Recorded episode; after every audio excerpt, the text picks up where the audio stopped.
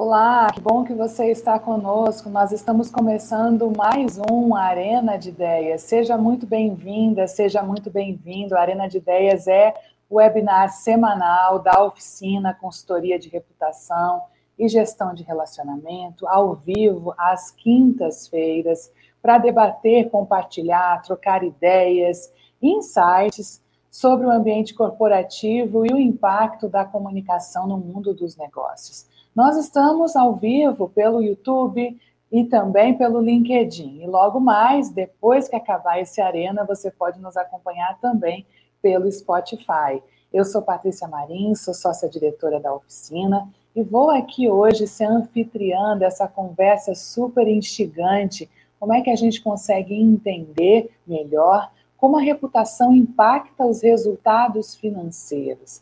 A gente vai falar sobre um componente mais do que relevante para qualquer empresa ou organização. Esse conceito que cada vez mais a gente tem ouvido falar sobre economia da reputação, ou em inglês, reputation economy. A tecnologia digital, ela tem ampliado tanto o acesso a informações sobre as pessoas, sobre as empresas, sobre as marcas, o modo como você é visto impacta nas suas relações de negócio. A maneira como você cria as percepções de diferentes públicos e comunidades trazem referência sobre quem você é, quem a sua marca é. E o consumo está diretamente ligado a essa confiança e a reputação de uma marca. Então, o conceito de economia de reputação, ele diz respeito a marcas que conquistam confiança de uma maneira sustentável, com um propósito alinhado àquilo que elas são, àquilo que elas fazem, àquilo que elas é, é, falam, e a maneira como essas marcas gerenciam os dados em conformidade com as tendências globais também. É aquilo que a gente tem falado da agenda ESG, dizendo respeito a questões ambientais, sociais, de governança é premissa, então, fundamental para esse termo que cada vez mais nós vamos ouvir de reputação, economia da reputação. E hoje, nesse contexto de disrupção digital, reputação passou a ser um ativo tangível, mensurável, muito mensurável. Não está apenas no listado nos balanços contábeis, mas ele está também relacionado a índices de confiança índices de qualidade de serviço e de propósito.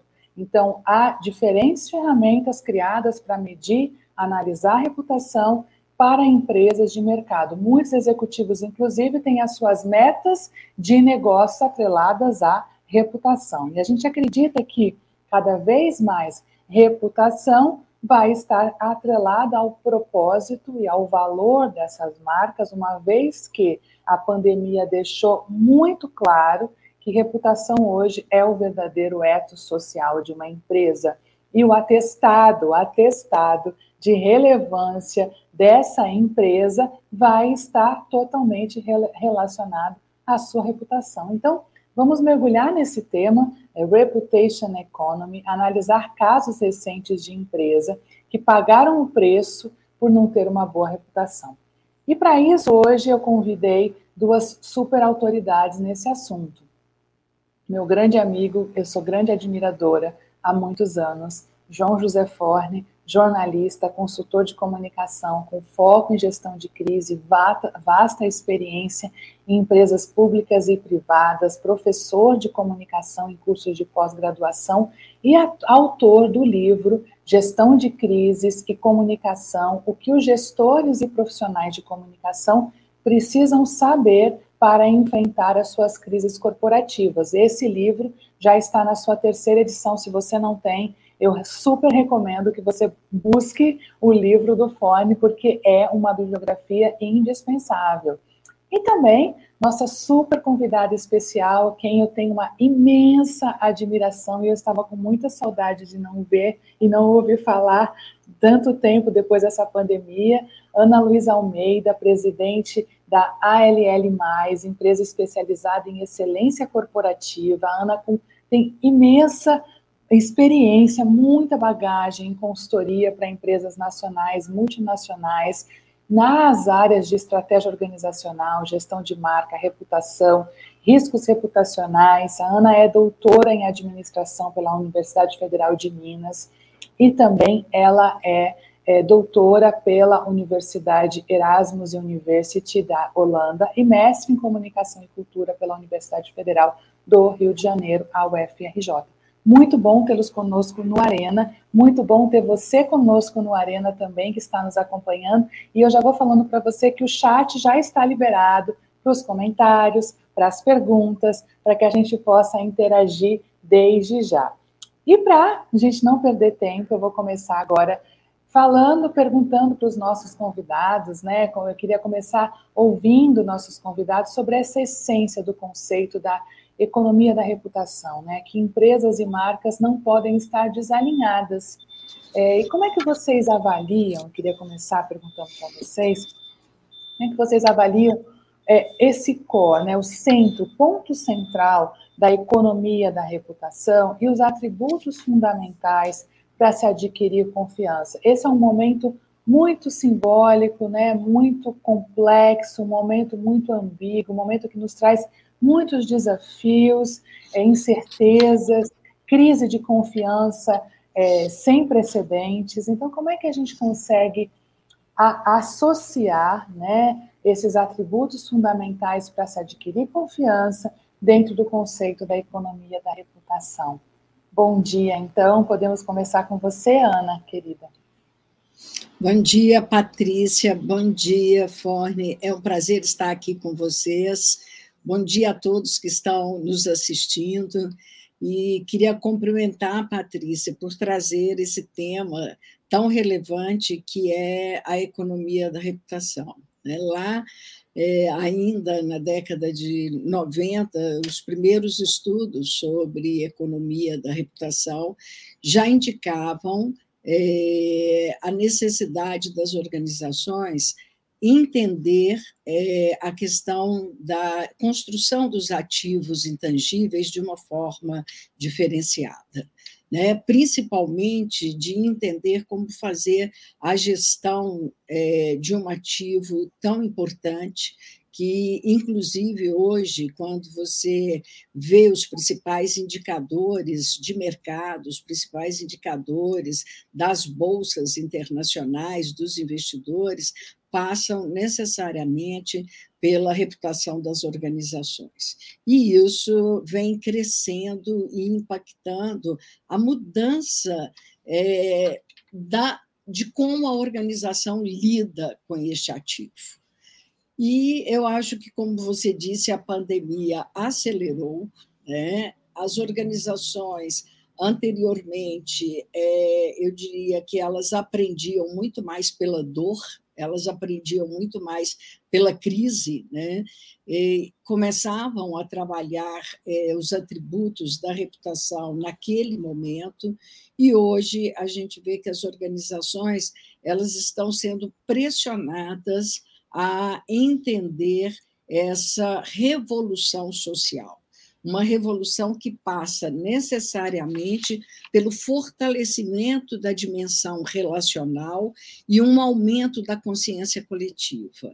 Como você disse, as pessoas estão mais frágeis, mais vulneráveis, e eu diria que o desafio da organização hoje é aprender a cuidar, né? cuidar melhor dos seus relacionamentos, com os investidores, com os empregados, com os clientes, com os consumidores, e isso vai se dar de uma forma muito diferenciada. Eu vou deixar o Forne falar e, em seguida, a gente vai complementando. Bom, bom dia a todos, Patrícia, Ana Luísa, pessoal que está nos ouvindo aí. Esse é um tema muito interessante, porque quando se fala é, em atendimento, se fala em negócio, é, o ativo mais precioso que você tem nessa hora é a reputação. Quando eu falo em crise e eu, e eu faço uma pergunta dizendo assim, o que, que a crise ameaça? E tem uma ordem de, de, de, vamos dizer, de grandeza, é lógico que eu sempre termino com a reputação, dizendo, olha, de todos os ativos que vocês têm, todas as ameaças que vocês têm, o ativo mais precioso que a crise atinge e bate assim no cerne, na alma, é a reputação. A reputação corporativa, e, e aí a pessoa que não está familiarizada pergunta o que é a reputação para entender isso, e na verdade é uma coisa bem simples, né? Que a, como que a reputação é formada pela percepção. E a percepção das empresas, elas levaram um choque agora na pandemia. Por quê? Porque as empresas que já tinham uma reputação forte, construída, por incrível que pareça, as pesquisas estão mostrando isso. Elas saíram menos chamuscadas da pandemia, conseguiram se recuperar mais rapidamente, porque elas já investiam, já tinham nesse ativo da é, economia, da reputação, muito bem cuidado, né? e elas conseguiram sair. Na verdade, nós estamos vivendo um momento diferente de. A Ana Luísa falou que isso começou na década de 90, com as grandes multinacionais se preocupando com isso, né? as empresas começaram a perceber que isso era algo importante, mas o mundo que nós estamos vivendo hoje, de praticamente a tua reputação online 24 horas por dia, porque se você tiver um problema às três da manhã, em qualquer lugar do mundo, nós vamos estar sabendo de manhã em todo mundo por causa da velocidade da informação e das próprias redes sociais. Então, no mundo que nós vivemos, cresce de importância o cuidado, como a Ana Luísa falou, do que, que nós temos que ter com esse ativo precioso que você constrói ao longo do, do demora muito, demora um tempo para você criar isso.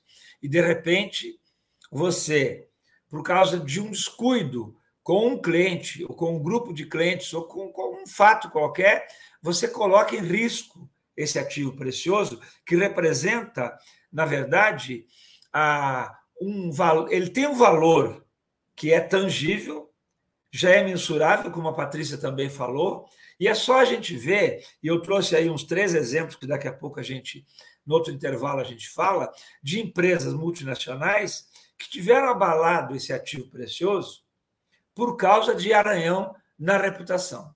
Exatamente por isso que isso cresceu de importância nesse momento, inclusive, que nós vivemos assim um mundo que a gente não sabe como vai estar o ano que vem, né? Nós não sabemos como nós vamos estar em função da pandemia.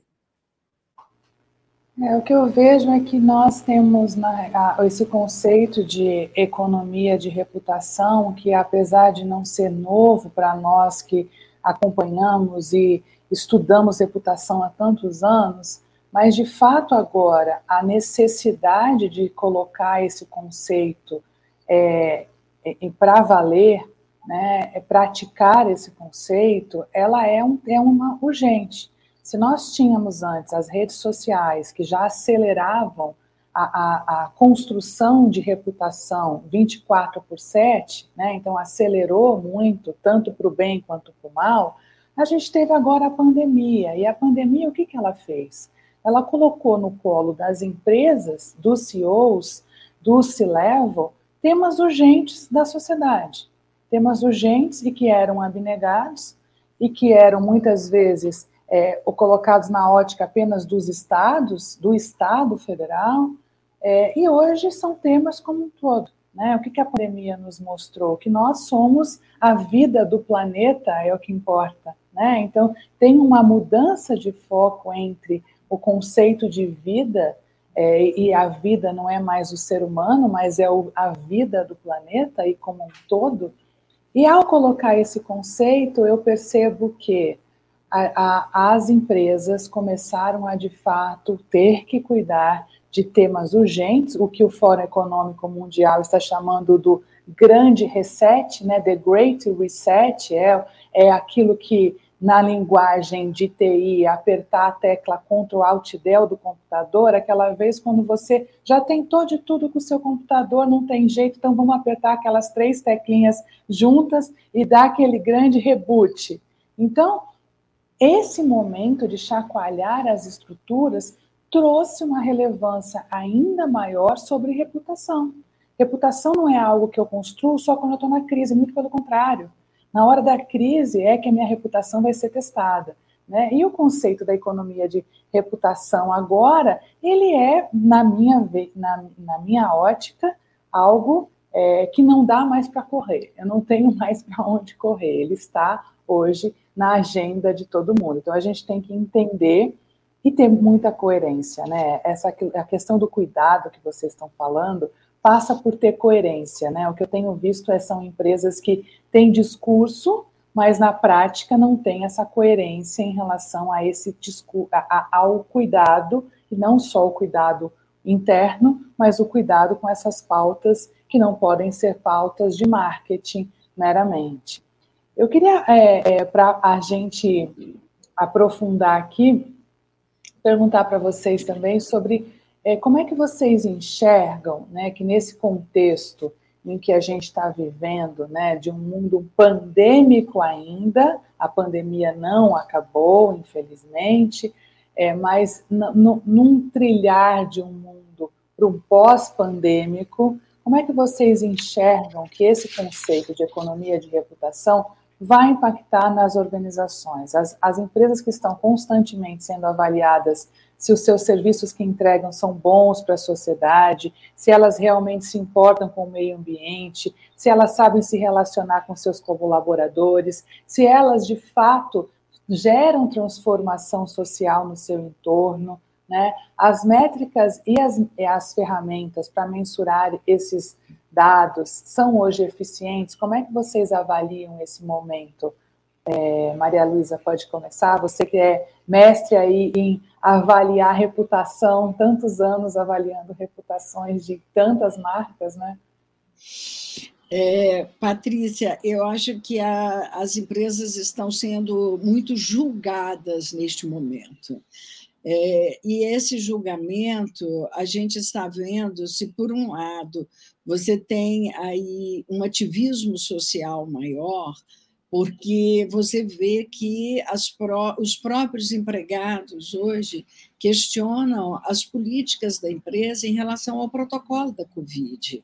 Isso nós vimos crise na Amazon, nós vimos crise é, no Google em relação aos funcionários questionar a política climática, é, e você tem é, uma mobilização social muito maior que tira da organização o seu protagonismo. A organização tem que entender hoje que ela é parte de um contexto e não mais é, ela não tem mais o direito único, exclusivo de ter a voz. E na medida que você tem o protagonismo de outros grupos, de outros stakeholders, você tem uma pressão muito maior e é uma pressão para ação aqui e agora. E hoje as pessoas perguntam muito assim: o que faz sentido?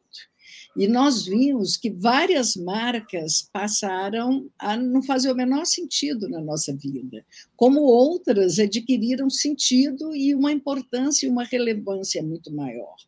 Então, a grande questão é como que eu vou me tornar relevante a partir do entendimento do que, que é a necessidade dos diversos grupos com os quais eu me relaciono. A organização tem a tendência de olhar muito para frestas. Né? Eu falo que ela olha sempre pelos buraquinhos ou pelos, pelas caixinhas que elas têm. Então, ela olha é, o financeiro, ela olha é, aquele negócio que ela está abrindo naquele momento, ela olha é, a atratividade é, de novos talentos, ela olha a geração do fluxo de caixa, mas ela não olha numa perspectiva é, holística. Essa é a grande diferença. Quando eu falo da reputação, se eu cuidar numa perspectiva de dois ou três stakeholders, eu estou deixando flancos abertos, e a gente viu que as crises recentes das organizações é, elas passam por vários temas. A Forni, melhor do que ninguém, é, vê isso. E o Institute for Crisis Management está mostrando, a gente está vendo crises de assédio moral, de assédio sexual, de é, atitude e comportamento dos principais líderes, do CEO. A maior parte das crises e que impactam a reputação não são crises repentinas, são crises latentes. E a organização hoje O que ela precisa é entender que ela tem que fazer uma gestão de risco, mas ela tem que fazer uma gestão de impacto reputacional e ela não está preparada para isso. Então, ela tem que gerar valor para a reputação e se preparar também para fazer a gestão da crise e o impacto da reputação. Porque, no final, é isso que vai fazer a diferença e que vai dar a ela uma, né, um valor de reputação é, maior ou menor. É isso. Bom, é, deixa eu citar uma ou duas coisas interessantes para complementar o que a Ana Luísa falou, que é muito interessante. Primeiro, a palavra confiança, que a Patrícia começou até a apresentação falando, né? ela, na verdade, é a grande moeda que a empresa tem hoje para se relacionar com os clientes. Eu até digo uma coisa bem simples, né? Quando eu até as pessoas ficam olhando assim, se eu estou falando alguma bobagem, eu digo: olha, a confiança que você é, dá ao seu cliente, aos seus stakeholders, já começa no telefonema que ele dá, a primeira vez que ele tem contato com a sua empresa. Eu sou daqueles que, se eu sou atendido mal ao telefone, né, é, na primeira vez eu já começo a construir, e aí nós estamos definindo reputação, as percepções que eu tenho em relação àquela empresa. Então, as empresas, talvez, é, com base na história anterior à pandemia, elas tenham se debruçado ou se é, é, permanecido numa, numa posição cômoda de não dar muita bola para certas coisas. Só que a pandemia sacudiu isso. E eu tenho dito o seguinte: as empresas no futuro serão julgadas pelo comportamento que elas tiveram agora durante a pandemia. Há empresas que se saíram muito bem, que estão se saindo muito bem, mas outras, talvez, como a Ana Luísa falou, talvez não tenha lugar mais para elas. Nós mesmos, nós mesmos, os clientes, é que vamos fazer esse julgamento. E aí é interessante como as pesquisas mostram, e a Deloitte fez uma pesquisa há uns dois, três anos aí atrás, e, e a resposta sobre qual era a maior preocupação do executivo numa crise. E 70% falou que era reputação. E quando a Deloitte pergunta assim, e você está preparado para uma crise desse tipo que ameaça a reputação? 50% disseram, não, eu, eu não sei nem por onde eu vou começar. Então, mostra, na verdade, que as empresas sabem que uma crise, um, um, fato negativo, vai ameaçar esse ativo, que é, na verdade, a economia dela, o resultado dela, como aconteceu, e já vou citar, né, com a Volks, aconteceu com a United, naquele episódio triste da retirada do passageiro do avião, aconteceu com a British Petróleo no Golfo do México, apesar de ser uma grande multinacional, não é isso? E a, aconteceu esses casos que bateram direto aonde? No valor que a empresa tinha lá no mercado. E até hoje, essas três que eu estou citando, elas patinam num passivo que afetou o quê? A economia da empresa. Aí é o exemplo típico de como a economia da reputação ela está profundamente ligada no que eu faço em relação aos meus clientes, seu respeito. E quando eu tenho uma crise, como foi o caso da Volkswagen, que bate na ética, é uma crise tipicamente que é ética, ela impacta ainda de forma mais forte. Né? Então, esse é o mundo que nós estamos vivendo. E os executivos, se você olhar a pesquisa da Edelman recente, a de maio de 2021, você vai ver como os próprios executivos reconhecem a perda da confiança e como as pessoas perderam também confiança em função da pandemia. É, e essa confiança, né, é, dentro de um contexto onde se, ser relevante é algo muito complexo. Ser relevante no mundo, é, no mundo Big Brother, no mundo com crise de confiança, no mundo onde as pessoas estão sem esperança, né, a, a, o, mundo onde as pessoas estão cada vez mais frágeis, solitárias, depressivas, crises problemas é, psicossomáticos sem precedentes. Né? Então, ser relevante num mundo como esse depende muito da gente analisar esses todos esses públicos, né, a, a, famosa cadeia de stakeholders, como é que eu me comunico, como é que eu me relaciono, como é que a minha reputação é criada nesse nessas relações saudáveis, até que ponto as relações com esses públicos são saudáveis. Não tem mais como dissociar hoje construção de reputação sem qualidade de relacionamento com uma cadeia gigantesca de públicos, onde a gente, antigamente a gente falava, não, olha, você tem o mercado, você tem é, é, o consumidor, a imprensa, a comunidade onde está ali a sua fábrica. E hoje?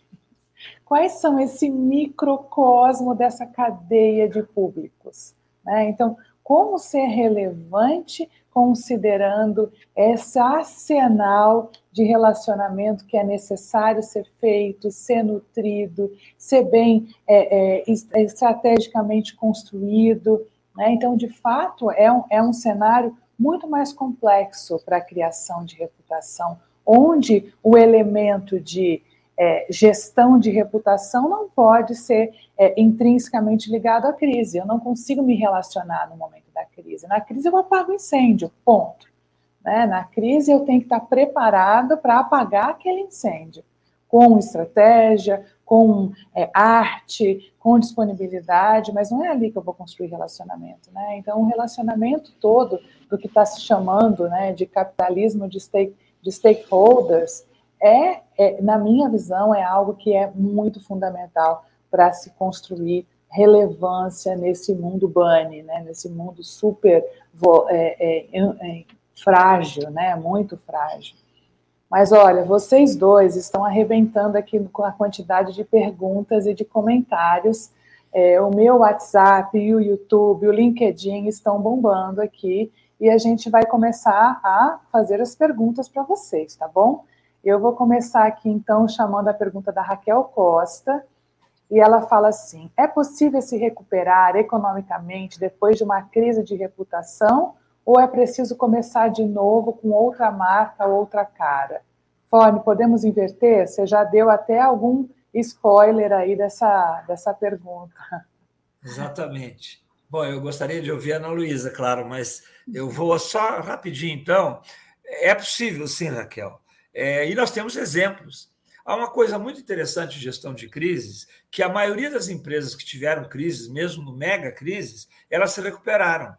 A maioria não é que acabou. Agora, nós temos N aí que acabaram, né? N empresas. Mas, na prática, há sim, a, quando a empresa a, segue um caminho em que ela começa a dar uma resposta. Eu chamo de momento zero da crise.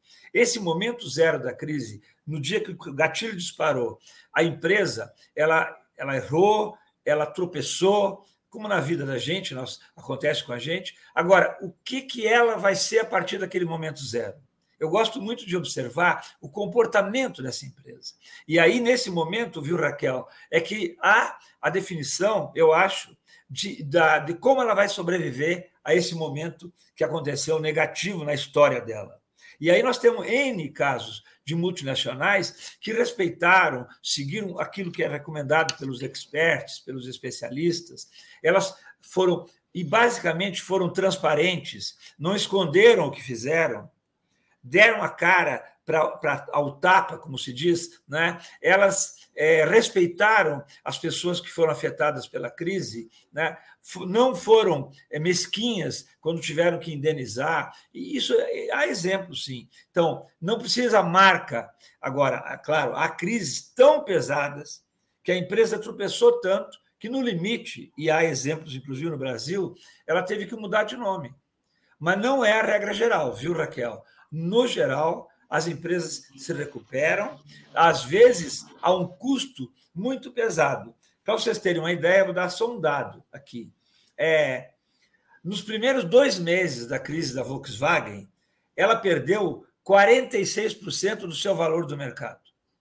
Em dois meses. E olha, uma multinacional que tinha uma imagem espetacular no mundo a grande empresa, que era o símbolo da Alemanha, talvez é, numa dimensão assim, mais ou menos, seria o que representa a Petrobras no Brasil, praticamente, lá na Alemanha. Né? Só que é, com todas as, as diferenças. Né?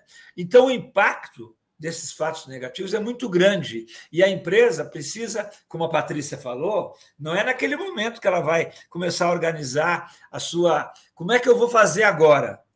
Né? Não, ela já deveria estar preparada para isso. Eu gostaria de ouvir a Ana Luísa para ver se ela concorda comigo.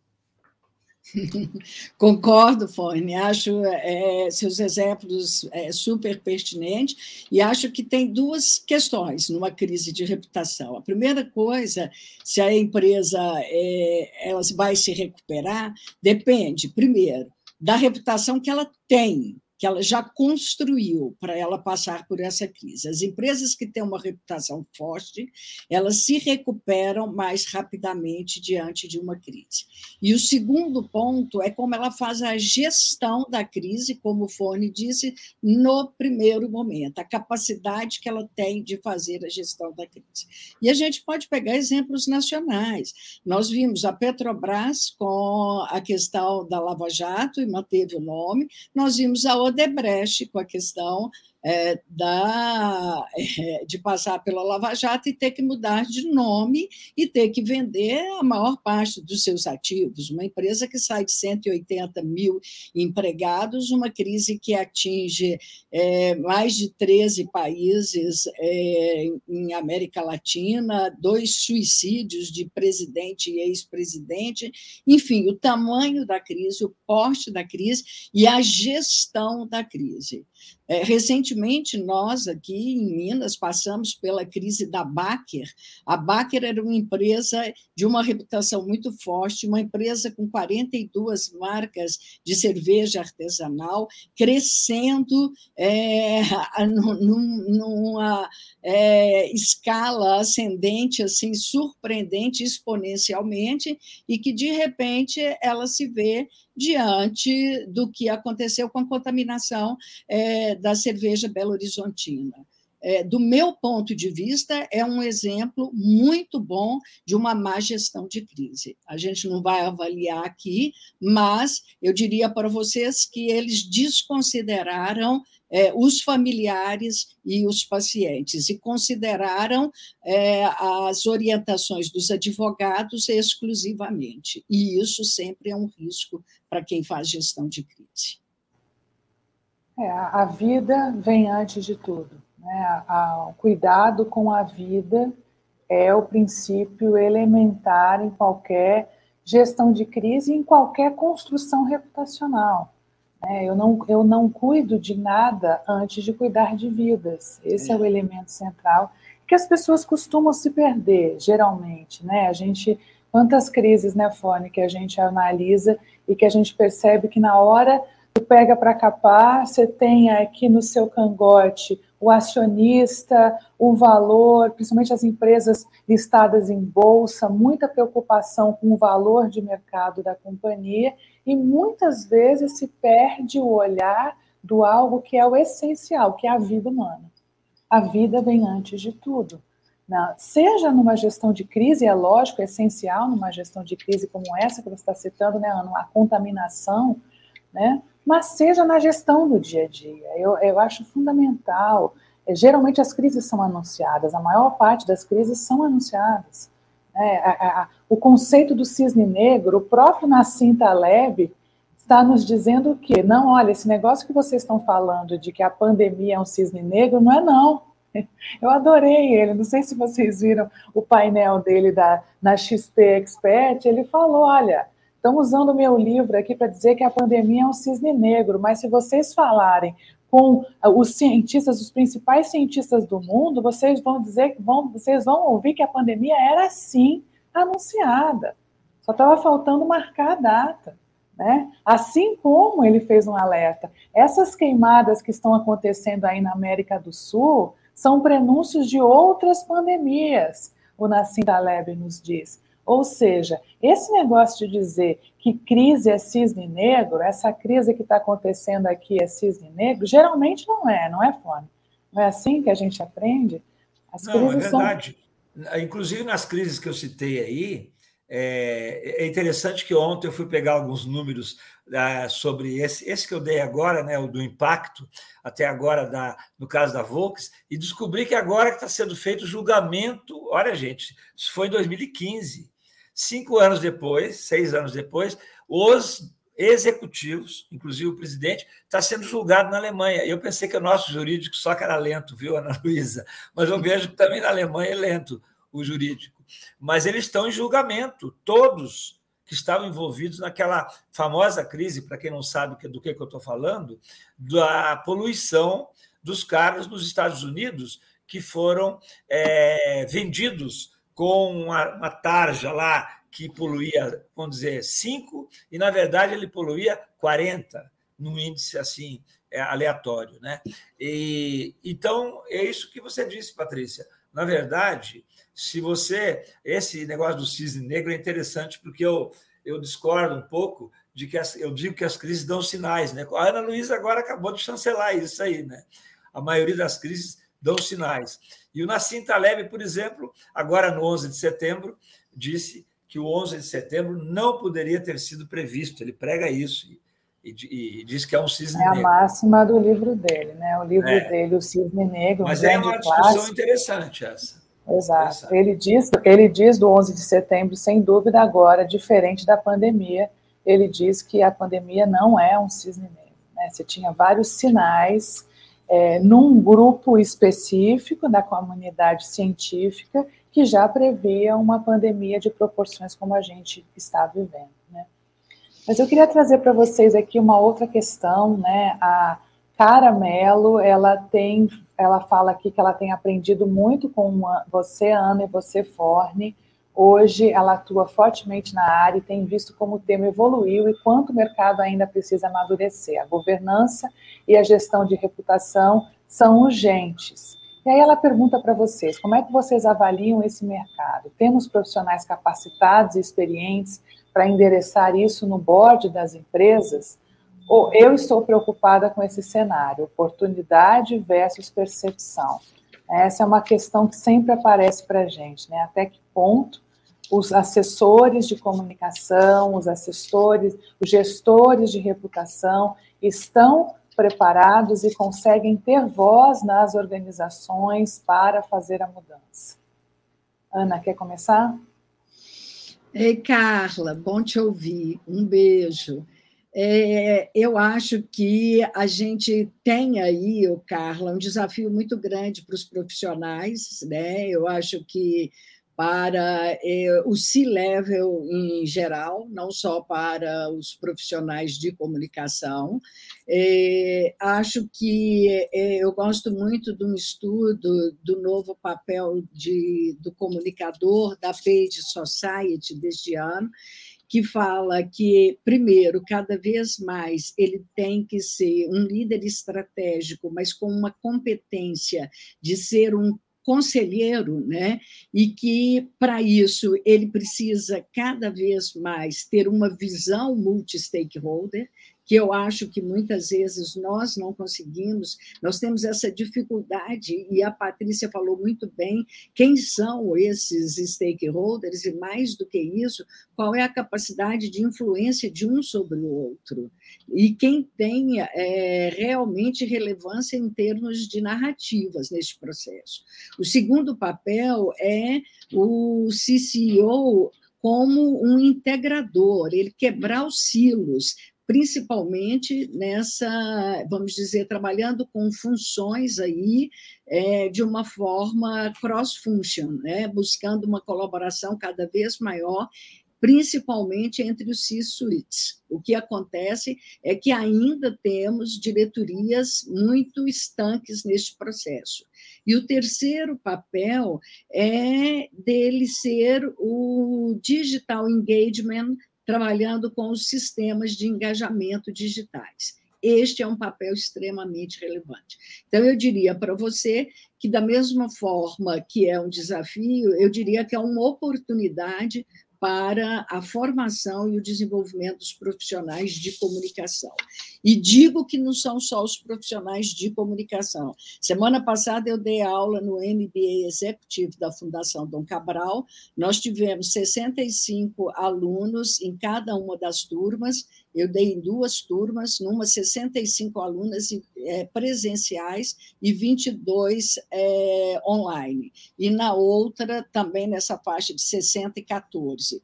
O que a gente observa é que a gente tem é, executivos da área de compliance, executivos da área de RH, executivos da área jurídica, várias áreas hoje com uma preocupação e dizendo, é, Ana, como que a gente pode fazer evoluir essa importância da reputação na organização como um todo? Então, entender que comunicação é articulação para fazer isso acontecer na empresa. Mas se a empresa, se o presidente, se a diretoria não entender a importância da reputação e cuidar disso, é difícil que isso caminhe. Só para complementar aí, eu acho que a Ana já falou quase tudo, mas eu gostaria de ressaltar algo que me preocupa, é, inclusive quase 20 anos falando sobre crise falando exatamente o que eu vou dizer agora. O que eu percebo, e nessa semana passada eu fiz uma palestra na área de saúde, e eu vi lá é, mais ou menos essa preocupação que eu vou manifestar.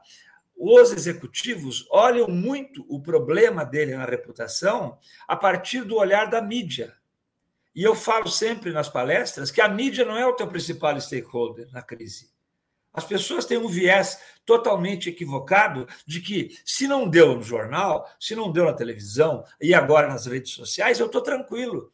E ele está tendo uma baita, para usar uma palavra bem popular, mas que todo mundo entende, ele tem uma enorme crise na empresa, latente, que ainda não foi para a mídia, a empresa dele de comunicação sabe que ele tem e ele diz: não, não vamos fazer nada por enquanto. Então, esse olhar, ele está equivocado, viu? É Carla, né? A, a pessoa que está falando, né? Que fez a pergunta. O olhar equivocado das empresas, eles acham que não está ameaçando a reputação dele porque a mídia ainda não entrou na jogada. Ah, claro que a reputação dele já está naquela linha em que está pronta para cair. Ele, então, ele tem que se conscientizar que a crise é um problema social, é um problema da sociedade. Se eu tenho uma empresa de telefonia que não está entregando direito à internet que eu estou vendendo, ela não está entregando direito a, o, volume né, de mega que eu comprei, ela, ela tem uma baita de uma crise. E ela acha o seguinte: não, a mídia não está dando nada, então não tenho problema. Isso é equívoco. E aí, falando sobre oportunidade e preparação, eu acho que sim. O segredo, viu, Carla, é o seguinte: se você não conscientizar os executivos da tua empresa que há necessidade de ele se debruçar sobre essas preocupações que nós estamos levantando, não adianta contratar a Ana, contratar o Forne, e, e a gente vai lá e a área de comunicação diz assim: puxa, estou com o meu problema resolvido esses caras vão resolver. Não vão, porque a diretoria não comprou a ideia. Ela não é, introjetou a ideia de que crise é um fato, é um, algo tão importante. Eu estou falando de crise, mas não precisa falar de crise, que reputação, vamos falar. Que a reputação é um negócio tão importante para mim quanto é eu me cuidar na vida pessoal é, a minha saúde. Eu ir ao médico e preservar, porque senão eu, eu vou descobrir tarde. É a mesma coisa a empresa. Eu acho que é por aí. Só complementando aqui, o Ford falou que não saiu na imprensa, é como se a crise não existisse. Tem uma, uma situação também, o Ford, que eu concordo plenamente com você, e acho que pior ainda é quando eles ficam refém da mídia quando eles passam a fazer a gestão da crise é, em cima do que a mídia está pautando. Então, a mídia começa a pautar e a definir o que, que a empresa deve fazer. Isso é um horror para mim. Quando eu chego e falo, todo mundo fica em função do que, que está saindo na mídia. A mídia é um dos é fundamental tem que fazer a gestão da, da mídia, sim, mas é um dos stakeholders. Você não pode esquecer dos outros, você não pode esquecer da sua comunicação direta, você não pode esquecer. E isso a gente vê quem faz, por exemplo, é, em crise, ligando para cada um dos seus clientes, explicando o que está acontecendo, como é que isso muda a percepção. Eu, eu me, enquanto vocês falavam, eu me lembrava de uma vez de um cliente que viveu uma situação muito complexa. Ele opera uma rede de ferrovias e um belo dia a ferrovia foi interrompida porque uma senhora não teve dúvida, uma moradora no entorno da ferrovia, ela pegou uma cadeira de praia, colocou em cima do trilho do trem, pegou um, um chapéuzinho de praia, um livrinho e disse que ela não sairia dali enquanto alguém não fosse resolver o problema na casa dela, porque por conta da obra da ferrovia, a casa dela tinha sido basicamente desmoronada. Isso não estava em nenhum mapeamento de redes sociais, isso não estava na imprensa, mas aquela senhora era a líder daquela comunidade. Ela era mais importante do que o, o padre, o páraco dali da comunidade. E aquela senhora, sentada na cadeira, pegou os grupos dela de WhatsApp, de Facebook, as redes sociais, e fazia foto e mostrava, e ela gerou algo que a companhia falava: olha, cada minuto parado aqui eu deixo de é, faturar X. Mas e aí? Como é que a gente faz para tirar aquela senhora de lá? A crise já era anunciada. Quantas e quantas vezes ela tentou falar com a companhia, ela não conseguiu falar com a companhia, ela não teve retorno da companhia em relação à casa dela. Ou seja, é, gestão de reputação, esse convencimento que a gente tem que fazer internamente, ele se dá por toda essa cadeia hoje envolvida que vai muito além da imprensa. Né? Quem são esses stakeholders? E uma dica que eu te dou, Carla, é que é mudança cultural. Isso é trabalho de formiguinha, a gente tem que ir fazendo aos poucos e convencendo muito por meio da, da, dos casos, né? Dos casos, dos casos que nós temos entre outras companhias, outras empresas que têm evoluído na sua percepção sobre a importância da reputação. Cada vez mais esse é um tema muito falado. Falar sobre reputação ajuda muito nesse convencimento interno, que sem dúvida nenhuma tem que ter a benção, a benção da alta cúpula. Quando você não tem esse pensamento estratégico da alta cúpula, tudo acaba sendo tipo jogo de Lego. Eu tenho uma pecinha aqui, mas ela não está encaixando com aquela ali, né? Mas tem que vir de cima, sem dúvida nenhuma.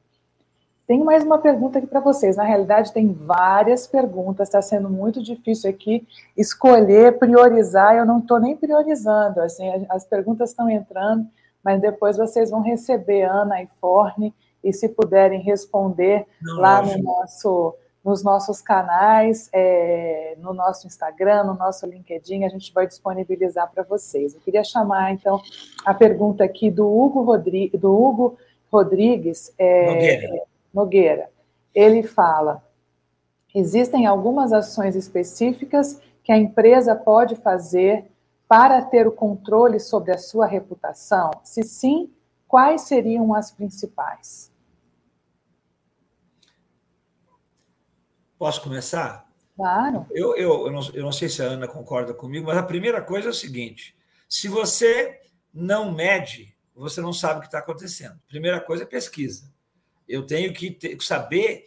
É, eu fui convidado para dar uma consultoria numa grande empresa e havia um problema sério com o público interno. E a primeira coisa que eu perguntei: há alguma pesquisa sobre o público interno? E a caro custo eu descobri que havia. Se você não sabe o que o teu público interno está pensando, né? Então, nesse, nesse momento, né, você está com a sua reputação até interna complicada, comprometida, porque você não sabe você acha que está agradando, e, e, quando você vai ver na pesquisa, a primeira coisa seria isso. Né? E a segunda é você, a diretoria tem que ter, o CEO, o board da organização, tem que ter a percepção de que ele não pode se isolar dentro de uma sala de diretoria e tomar as decisões achando que ele tá, ele é o sábio que controla a empresa. quando a reputação da empresa está muitas vezes comprometida, porque os próprios empregados não sentem essa proximidade. Eu acho um absurdo, por exemplo, que um CEO vá a Manaus junto com o presidente da República num evento qualquer, não interessa quem seja o presidente, e ele não visita a empresa, como já aconteceu, eu soube de casos assim. Aí os empregados, pô, ele veio aqui e não veio visitar a gente, então ele não, ele não conhece a gente. Então, essa, o que, que eu faço para ações específicas de controlar a reputação? Eu tenho que saber o que, que o meu público pensa de mim. Não é o que eu penso. Vou, para encerrar, a reputação não é aquilo que você acha que tem. Reputação é o que os outros pensam sobre você. Não adianta você dizer que tem boa reputação, porque eu, Forne, quando vou na sua empresa e chego na, na, na, na, entrada, lá no atendimento, e vejo que o empregado não vem me atender, eu já começo a construir aquela reputação que eu imaginava que tinha sobre você. É assim que é construído. Então, eu acho que é conhecer a empresa. Você tem que saber internamente, externamente, no exterior, se for o caso, o que, que estão pensando sobre a tua empresa. Ana, concorda? Concordo, acho que, sem dúvida, a primeira coisa, Hugo, é que a gente não tem controle. Então, esquece essa palavra controle, porque em momento algum você vai ter o controle da reputação como um todo. O que você deve fazer é uma boa gestão do processo de reputação da organização. E começa, sim, com você mensurando e entendendo as diversas percepções e fundamental que você construa uma plataforma de reputação a partir dos atributos que você tem como pontos fortes e para mitigar os efeitos de quais são os atributos que você ainda não tem como ponto forte. Então, você precisa de fazer uma análise, você precisa de ter os dados, mas não adianta mensurar apenas se você não age a partir dos dados. Então, você precisa, sim, mensurar e gradativamente desenvolvendo ações e avaliando os impactos dessas ações para ver é, como é que o ponteiro da sua reputação está crescendo ou o que, que são os pontos que você precisa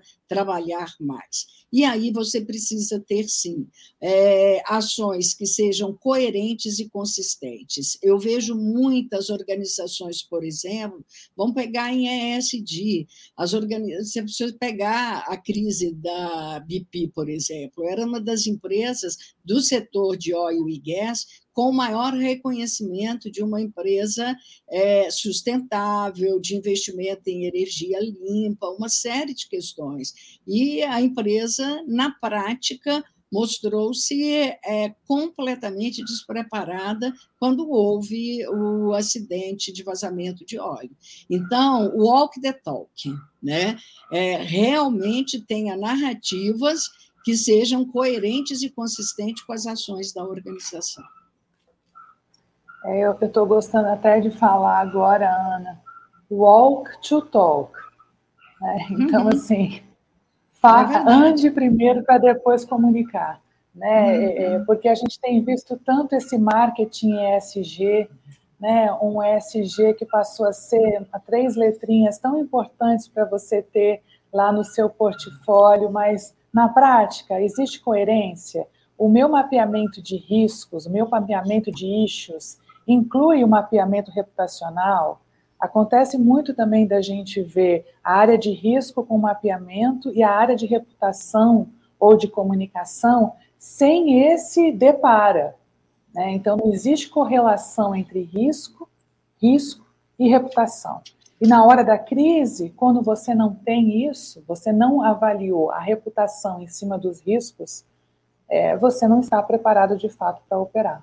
Né? Assim como a gente viu no episódio é, é, da Petrobras, em várias situações, a, a dificuldade de operar em cima da crise, na hora H, naqueles minutos iniciais, como você falou, a questão do timing da crise faz toda a diferença para a gente poder construir essa, essa reputação pós-crise, né? Esse, esses minutos iniciais, essas horas iniciais. Então, se você de fato não tem esse walk to talk o tempo inteiro, nessa coerência, nessa construção, a crise vai vir e até você entender o tamanho dela, é, você já perdeu aí um tempo precioso para se armar nessa resposta, não é?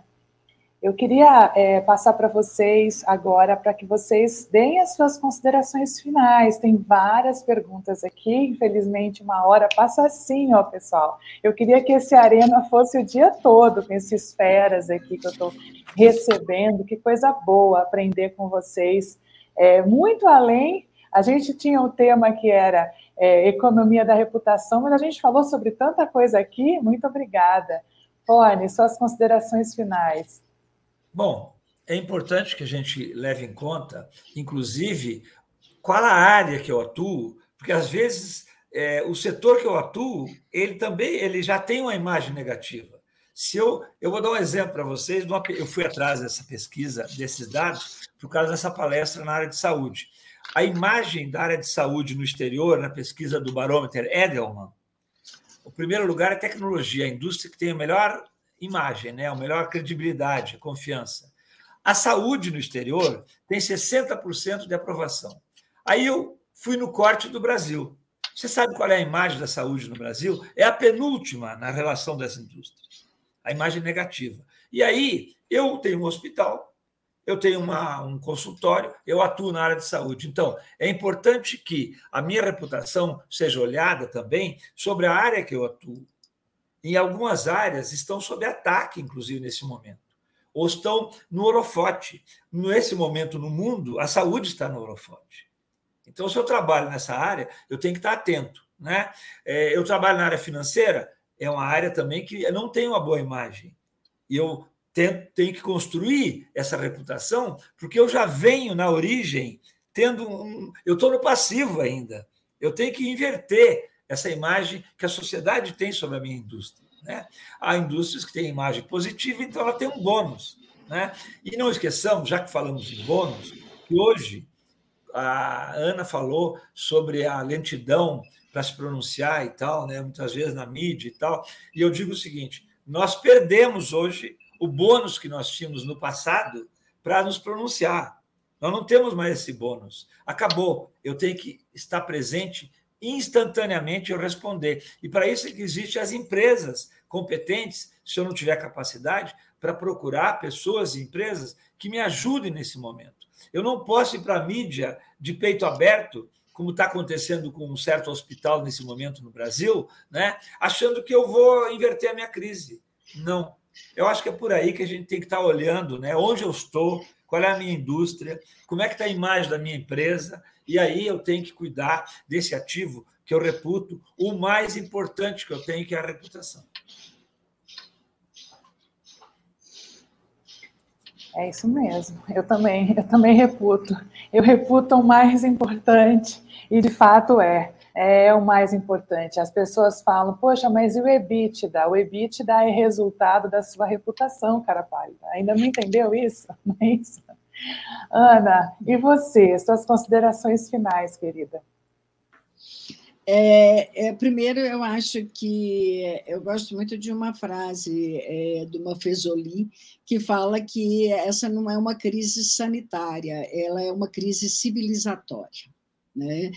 E eu acredito que as organizações que entenderem que é, essa mudança, que, é, que a, o que a crise vai trazer é uma mudança e um impacto sobre a forma de viver, né, a forma de lidar com as questões sociais, eu acho que a, a organização terá competência para se sair melhor. A gente viu é, recente agora as empresas que olharam para a crise e viram que nós temos o problema da violência contra a mulher, nós temos o problema da pobreza e da desigualdade no Brasil, da exclusão digital, olhar para a sociedade e entender de que forma a sua organização pode contribuir para. Isso não é papel de governo, isso não é papel de política pública exclusivamente, é também. Mas as grandes empresas têm um papel fundamental neste, nessa atuação para construir aí juntos realmente é, uma visão de uma sociedade mais justa, de uma sociedade mais inclusiva, de uma sociedade para todos. Eu acho que isso mundialmente é um desafio, mas eu acho que no Brasil esse desafio é maior ainda. Então, se as empresas querem ter reputação, saiam da bolha, saiam dessa posição de arrogância, de donos da verdade, de olhar circunscrivamente para o seu entorno, né? É, enfrentem as situações que o, que o país está precisando enfrentar. Ajude o país a mudar a perspectiva de vida da sociedade como um todo. É isso. É isso aí. Que aula, hein? Que aula. Espero que você tenha aprendido muito como eu. Eu estou aqui doida para ouvir de novo esse Arena de Ideias e pegar todas as referências é, citadas, estudar esses cases. Muito obrigada, Forne. Muito obrigada, Ana Luísa. Grande prazer ter vocês. Voltem sempre que vocês quiserem. É, sugiram também, quem está ouvindo a gente, temas para a gente trazer de novo a Ana Luísa e o Forne aqui. É, o Yuval Harari diz, Ana, que essa é uma crise de confiança. É, ela não é sanitária. É, e eu, é eu acredito mesmo. É uma crise de confiança. E se a crise é modo on, nós temos que ser, é, usar esse caos dessa crise para utilizar toda a potência que todos nós temos para nos transformar e transformar as reputações, manter as reputações e construir reputações aqueles, aqueles itens que ainda não estão construídos com um pró maior, que é o de transformação da nossa sociedade, não é?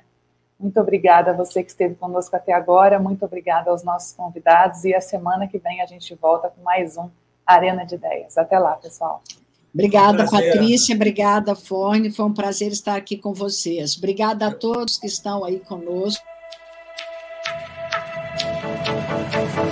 Nós mudamos, nos transformamos mais uma vez. E essa não é a primeira vez que isso acontece.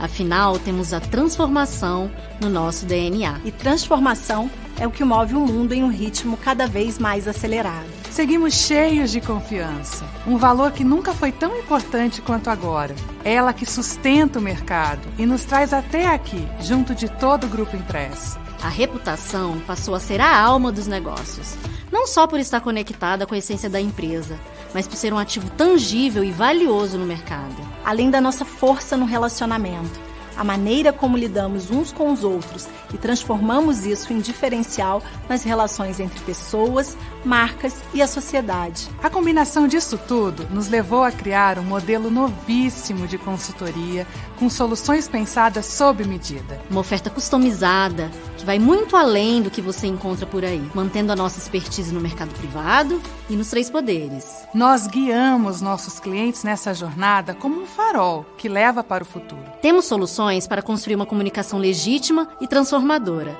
unindo a tecnologia, inovação e um olhar humano em cada projeto. Temos um time de alta performance multidisciplinar, diverso e com uma liderança majoritariamente feminina que acompanha a evolução da sociedade. Temos um lab preparado para criar os produtos do futuro.